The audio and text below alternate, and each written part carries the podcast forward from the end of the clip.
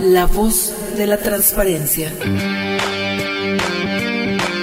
Un espacio producido por el Instituto Zacatecano de Transparencia, Acceso a la Información y Protección de Datos Personales, para dar a conocer y promover la cultura de la transparencia, la rendición de cuentas y el derecho a la información, donde nuestra principal herramienta será la información pública y la protección de los datos personales. Comencemos.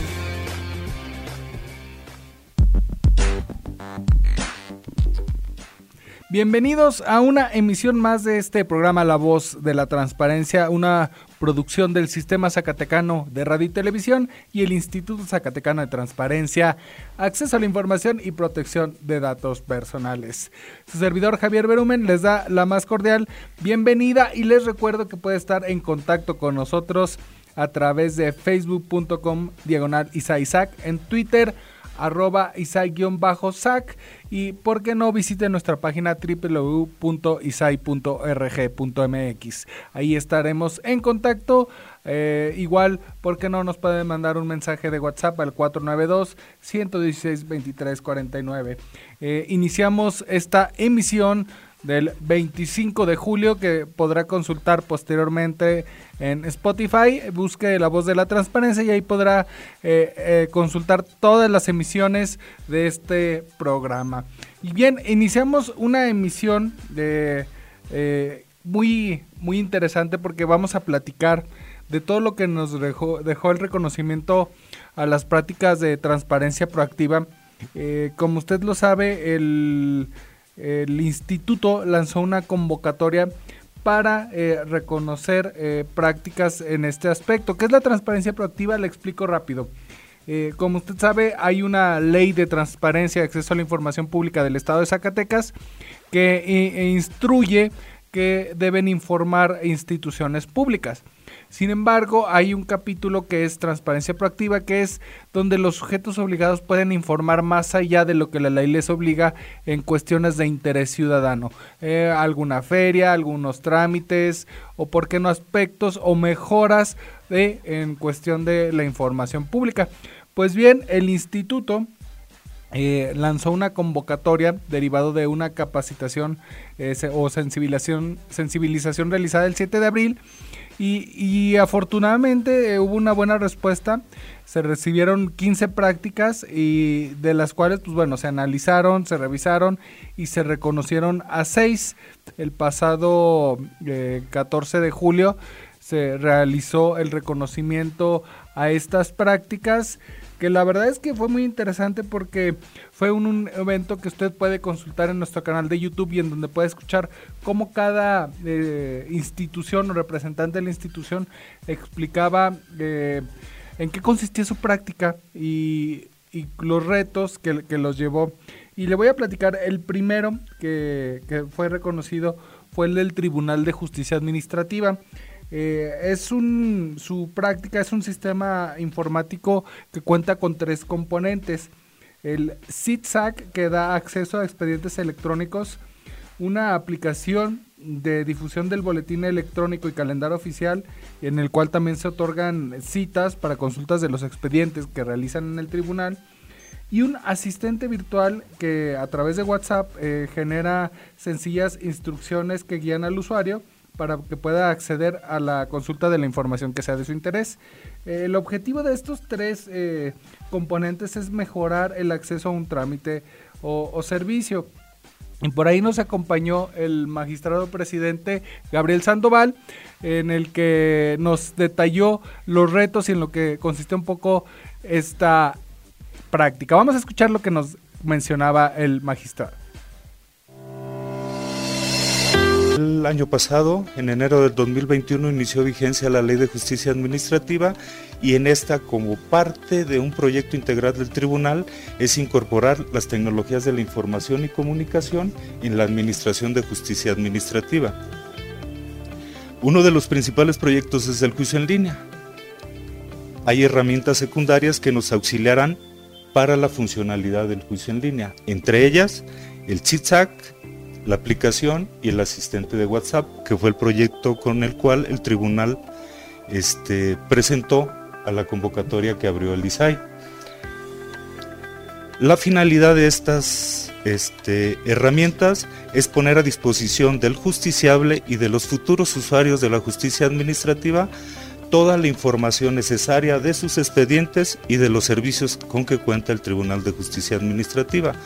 Información de primera mano como el boletín electrónico y los requisitos para inscribir su cédula, en su momento inscribirse para la firma electrónica y sobre todo tener acceso de manera virtual a su expediente y poder accionar ante el tribunal de manera virtual. Desde la presentación de la demanda hasta la emisión de la sentencia.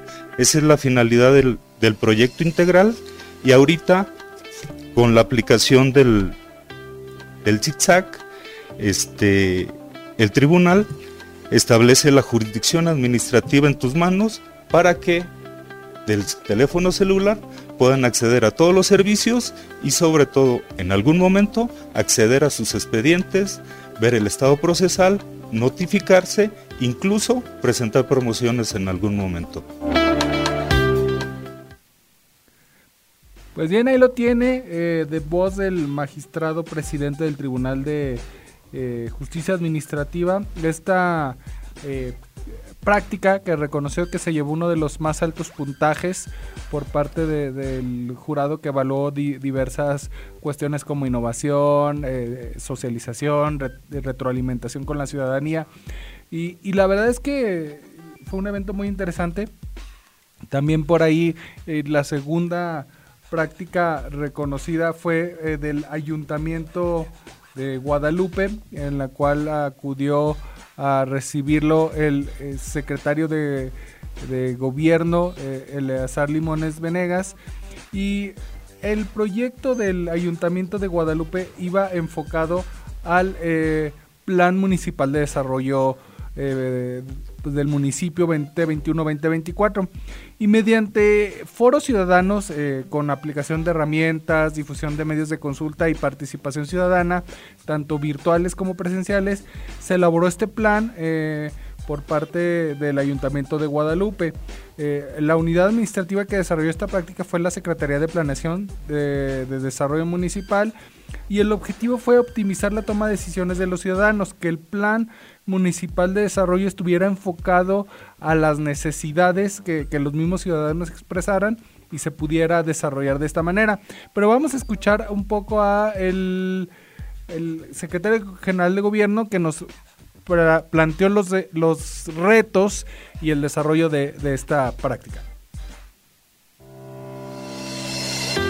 A nombre del maestro Julio César Chávez Padilla, presidente municipal de Guadalupe, y pues, su servidor también, además representando al Ayuntamiento de Guadalupe 2021-2024, hemos de decirles que estamos sumamente comprometidos en generar políticas públicas que permitan a la sociedad involucrarse en los temas de gobierno. Somos un gobierno totalmente abierto y dispuesto a la crítica, estamos totalmente comprometidos a fomentar eso que les comento, que la gente participe, que la gente se entere de qué estamos haciendo. Creemos que solo así vamos a encontrar el camino de satisfacción de las y los usuarios de los diversos trámites que hace un ayuntamiento. Creemos que la información no es de nosotros, la información es todos.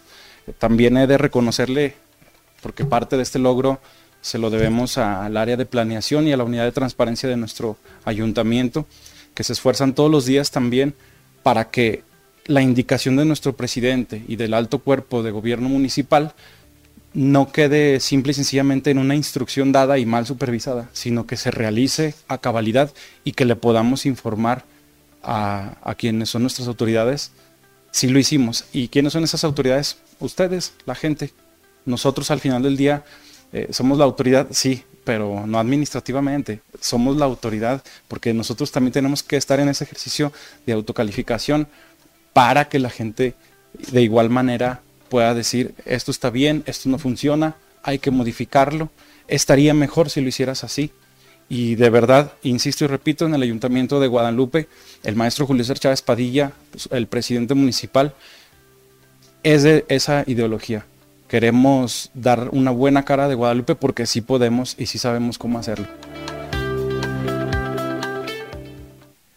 Pues bien, ahí lo tiene. La verdad es que eh, una práctica muy interesante, sobre todo por eh, esa aplicación dentro del Plan Municipal de Desarrollo. Eh, tanto la práctica del Tribunal de Justicia Administrativa como la del Ayuntamiento de Guadalupe fueron las prácticas que alcanzaron un mayor puntuaje, eh, son las más altas, eh, no sin demeritar las, eh, el resto de, de, las prácticas reconocidas. Y recordemos que, bueno, a fin de cuentas la transparencia proactiva genera mejoras en la sociedad porque una sociedad informada pues toma mejores decisiones con la transparencia proactiva también se simplifica el acceso a trámites y a servicios que son de interés de los ciudadanos y la publicación de esta información también genera eh, en las instituciones, eh, facilita la rendición de cuentas, eh, que la ciudadanía pueda auditar y revisar y, y también, ¿por qué no? Es más fácil la identificación de actos irregulares, abusos de autoridad o cualquier otro tipo de, acto de, de corrupción. Eh, a fin de cuentas, pues bueno, eh, recordemos que eh, los ciudadanos muchas veces no conocen los métodos de acceso a la información, de la plataforma y el acercarnos en otros formatos también contribuye a acercar a los ciudadanos y, desde el sujeto obligado también a eliminar solicitudes de información que sabes que a fin de cuentas te van a llegar y que eh, pues son de interés, cuestiones de ferias, cuestiones de, de obras, eh, de proyectos que generan mucho ruido, pues también lo pueden hacer de forma eh, proactiva, informar antes de, que haya alguna solicitud. Y también otro sujeto obligado que, que fue reconocido fue la Junta Intermunicipal de Agua Potable y Alcantarillado La Giapaz, eh, de hecho, ahí contamos con la presencia del arquitecto David Octavio García Flores. Y, esta aplicación e, es, muy interesante porque eh, las unidades administrativas que desarrollaron fueron la unidad de comunicación social y la unidad de transparencia eh, con el objetivo de mejorar algún trámite o servicio y se enfocaron en que a través de, de la página de internet la Junta publica en un mapa georreferenciado la información de la distribución del servicio de agua potable por colonia. Eh, sabemos que hay mucha eh, incertidumbre de, algunas colonias sobre cuándo les va a llegar el agua, a qué hora. Pues bien, la GIAPAS de manera proactiva en su página de internet creó un mapa donde te avisa qué días te va a llegar el tandeo de agua, eh, en qué horarios y así puedas tú tomar previsiones o acciones en la materia. Vamos a escuchar al arquitecto que nos explique un poco de esta práctica. Zacatecas, a diferencia de muchas ciudades del mundo que se crearon en torno al agua, Zacatecas se creó y se fundó en torno a la plata y a la minería. Oye, pero no hay agua, pero hay plata. Entonces, históricamente hemos tenido ese gran reto. Todos los que somos de aquí somos zacatecanos, yo soy orgullosamente zacatecano y siempre hemos tenido ese problema, siempre en la búsqueda de, nuevas fuentes de abastecimiento, de, nuevas obras para llevar el abastecimiento a la, gente, a la población. Sobre todo por esa importante relación del agua con, con la población, con la salud pública. No podemos hablar de bienestar colectivo si no tenemos agua. La situación ya nos está afectando incluso nuestra calidad de vida. Nuestra calidad de vida en 1990 se extraían 258 litros más de los que estamos sacando ahorita en el 2022. Si tenemos la ecuación es simple, tenemos menos agua con una mayor población. Y esto nos llevó de una manera obligada a, hacer un, a diseñar un esquema de distribución más equitativo. Es decir, no podemos darle agua en, cantidad, no, la tenemos en nuestras manos. La cantidad de agua disponible no está en nuestras manos. Se han abatido fuentes tenemos 12, fuentes perdidas por abatimiento, desafortunadamente. Y el 100% del agua en Zacatecas es de extracción subterránea. Con ese déficit nos llevó a hacer un, esquema de distribución que lo conocemos como tandeo. ¿Sabes qué? A ver, no podemos darle todos al mismo tiempo, pero sí podemos hacer un esquema basado en la, en la este, distribución más equitativa y, lo vamos a diseñar por días o por horarios bajo este esquema es necesario que la gente conozca y sepa, pues qué días me corresponde, basado en ese servicio de distribución, qué días me corresponde. Y este es el diseño de una herramienta. Yo le agradezco mucho a, la gente que ha trabajado mucho en el diseño de esta herramienta de consulta. Es una plataforma de consulta para que el ciudadano esté enterado. Y lo que estamos haciendo es ponérselo al alcance del ciudadano. Estamos trabajando pues para la ciudadanía de una manera abierta y creo que nuestra actividad como servidores públicos, como personas en cualquier ámbito debe ser medida y, este, evaluada. Yo le agradezco al área de planeación, a la transparencia, que se ha metido de lleno en, este diseño. Y pues eh, es un gusto, la verdad es que es un, es un gran reto, pero es un gusto trabajar en esta importante labor del agua. Y creo que en materia, en medida en la que se vaya solucionando el problema de desabasto de agua para Zacatecas, Zacatecas podrá salir adelante.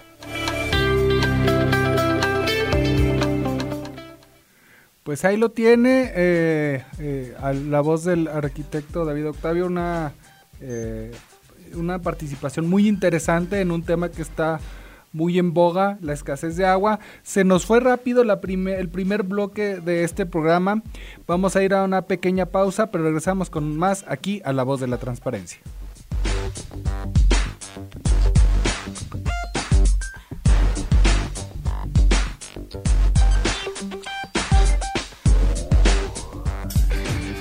En un momento regresamos a la voz de la transparencia.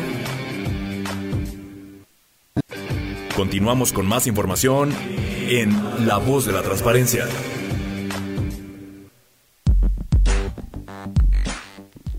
Regresamos con más a la voz de la transparencia. Les recuerdo que puede estar en contacto con nosotros a través de facebook.com diagonal Isaac, en Twitter arroba Isaac-Sac. Y seguimos platicando de estos reconocimientos a las prácticas de transparencia proactiva eh, realizadas el pasado 14 de julio.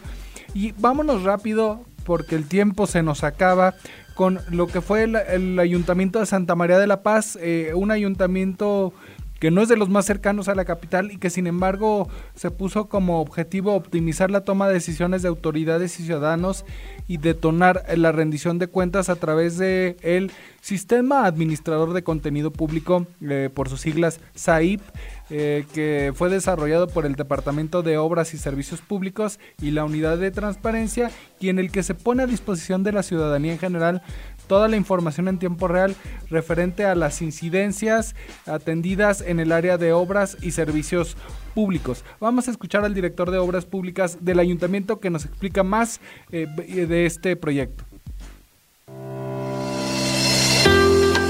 La información pública tiene que tener como naturaleza el ser público, debe de nacer como pública.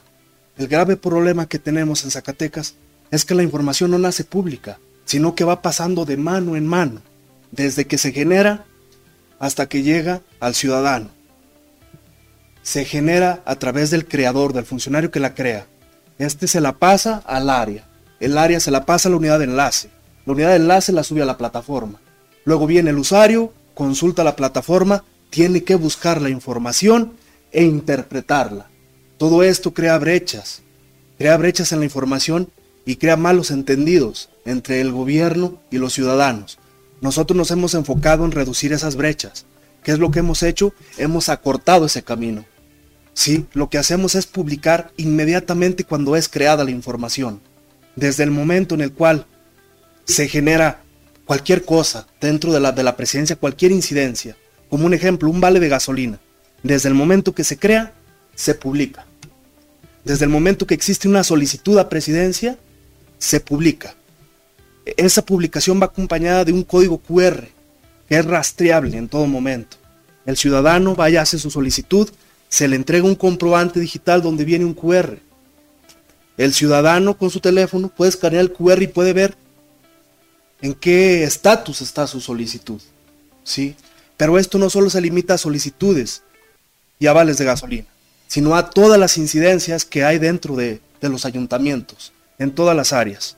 Somos un municipio pequeño, pero queremos salir adelante. Queremos ser quien represente la nueva era de la transparencia, la verdadera transparencia proactiva. Muy interesante. Eh, y les recuerdo que eh, si tiene dudas o quiere consultar estas prácticas en nuestra página de Facebook, están las publicaciones con los enlaces a cada una de las prácticas de estos sujetos obligados. Y si las quiere, pues, también nos puede mandar un mensaje. Eh, seguimos con eh, la Secretaría del Zacaticano Migrante, que a través de la Dirección de Orientación y Atención Integral al Migrante y sus familias, la Unidad de Informática, y también la unidad de transparencia, se puso como objetivo optimizar la toma de decisiones de autoridades y ciudadanos y mejorar el acceso a un trámite o servicio. Esto a través de su práctica Secretaría Virtual, que a través de herramientas tecnológicas comúnmente usadas en teléfonos inteligentes y dispositivos electrónicos, eh, la comunidad zacatecana migrante puede recibir asesorías y asistencia vía remota. Eh, en el evento tuvimos eh, la presencia de la unidad de transparencia Cecilia Jasso, quien nos detalló un poco más de este proyecto y de su finalidad.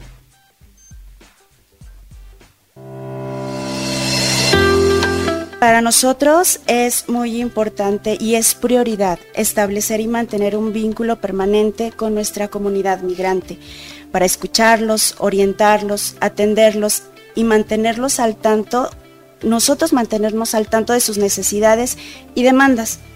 Es fundamental el aprovechamiento de la tecnología como un medio para ampliar los canales de comunicación con ellos. El gobierno del Estado, a través de la Secretaría, mantiene coordinación con autoridades locales, federales e incluso internacionales, con el objetivo de asistir de manera oportuna y efectiva de las necesidades de nuestra comunidad migrante. Y para brindar atención, acompañamiento, trámite y asesoría y con el objetivo de no interrumpir esta asistencia, se desarrolló una plataforma web donde la comunidad puede recibir asesoría por medio de WhatsApp o por medio de una videollamada y así poder acercarnos a todas las personas que lo requieran sin la necesidad de trasladarse a nuestras oficinas. Sin importar la ubicación física, con esta asistencia en línea se puede recibir asesoría desde un teléfono utilizando herramientas tecnológicas y aplicaciones como WhatsApp y Zoom. El servicio está disponible de 8.30 a 16 horas, pero también es importante mencionar que fuera de este horario tenemos un servicio de una línea telefónica 24/7 con el número de teléfono 492-117-6891.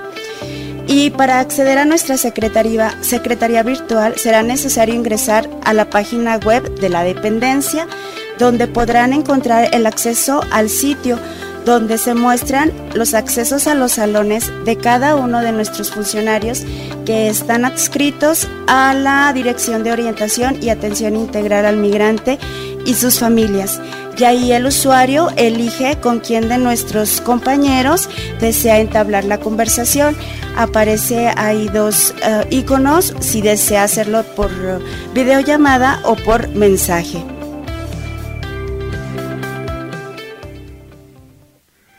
Ahí lo tiene, eh, muy interesante esta Secretaría Virtual, digo, un proyecto, una práctica que llega a, otro país, eh, apoyar a nuestros eh, compañeros zacatecanos que están radicando en los Estados Unidos o bien en otras partes del país, perdón, del, del mundo.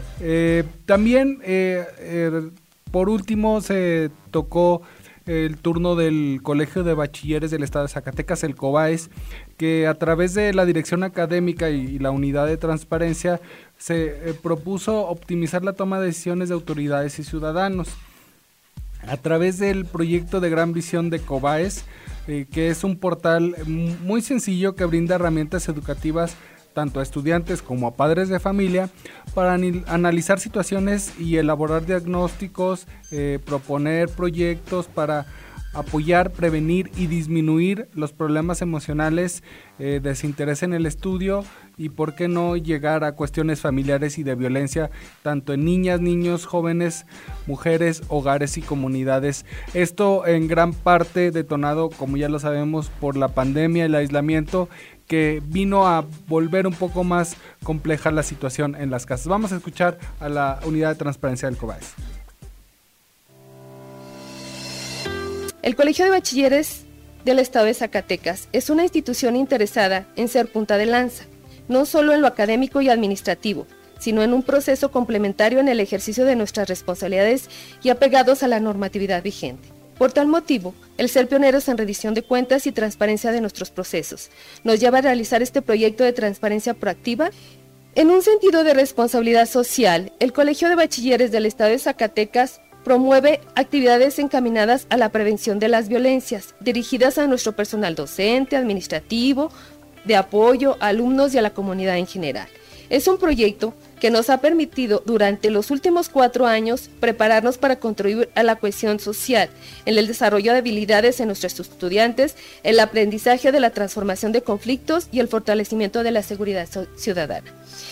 Este proyecto de transparencia proactiva se está este, presentando a través de tres módulos.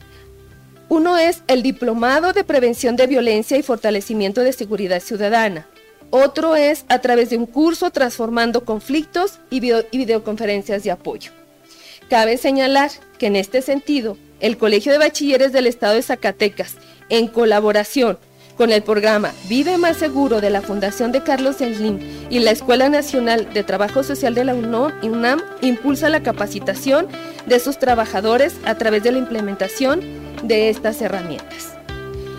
Esta, esta transparencia proactiva del Colegio de Bachilleres del Estado de Zacatecas la podemos visualizar a través de la página web del colegio en el apartado Transparencia Proactiva en donde aparecerán los módulos que les acabo de mencionar.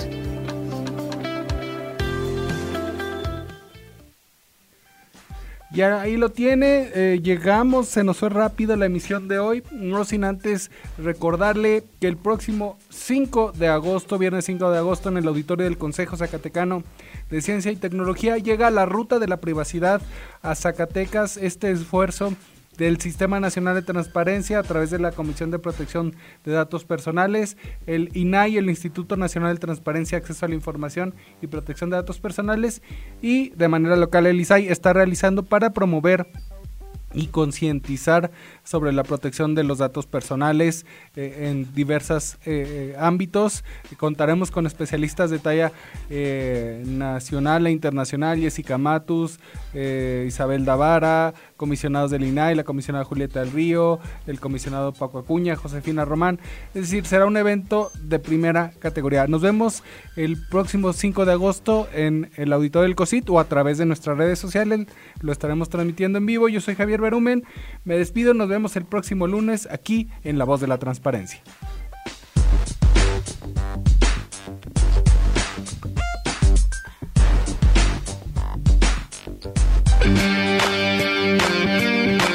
La Voz de la Transparencia termina su emisión de hoy. Recuerda hacer valer tu derecho a la información. Nosotros te asesoramos. Sigue nuestras actividades en Facebook, Twitter y por supuesto la próxima semana en otra emisión de La Voz de la Transparencia. Esta fue una producción del Instituto Zacatecano de Transparencia, Acceso a la Información y Protección de Datos Personales. Con sensibilidad, con objetividad